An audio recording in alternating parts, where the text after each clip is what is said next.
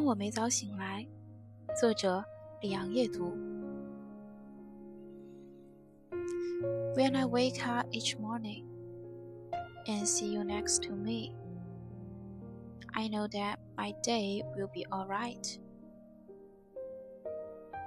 Sometimes it is hard to put feelings into words, but I want you to know how you affect me. When I wake up and see you in the morning, I'm so happy that we are together. I respect you. I admire you. I love you deeply. When I wake up each morning and see you next to me, no matter what happens, I know that my day will be alright.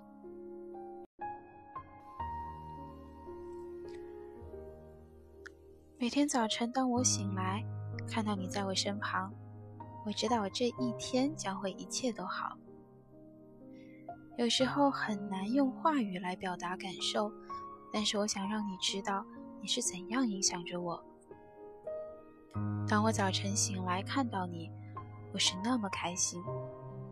我们在一起，我尊重你，敬佩你，又深深的爱着你。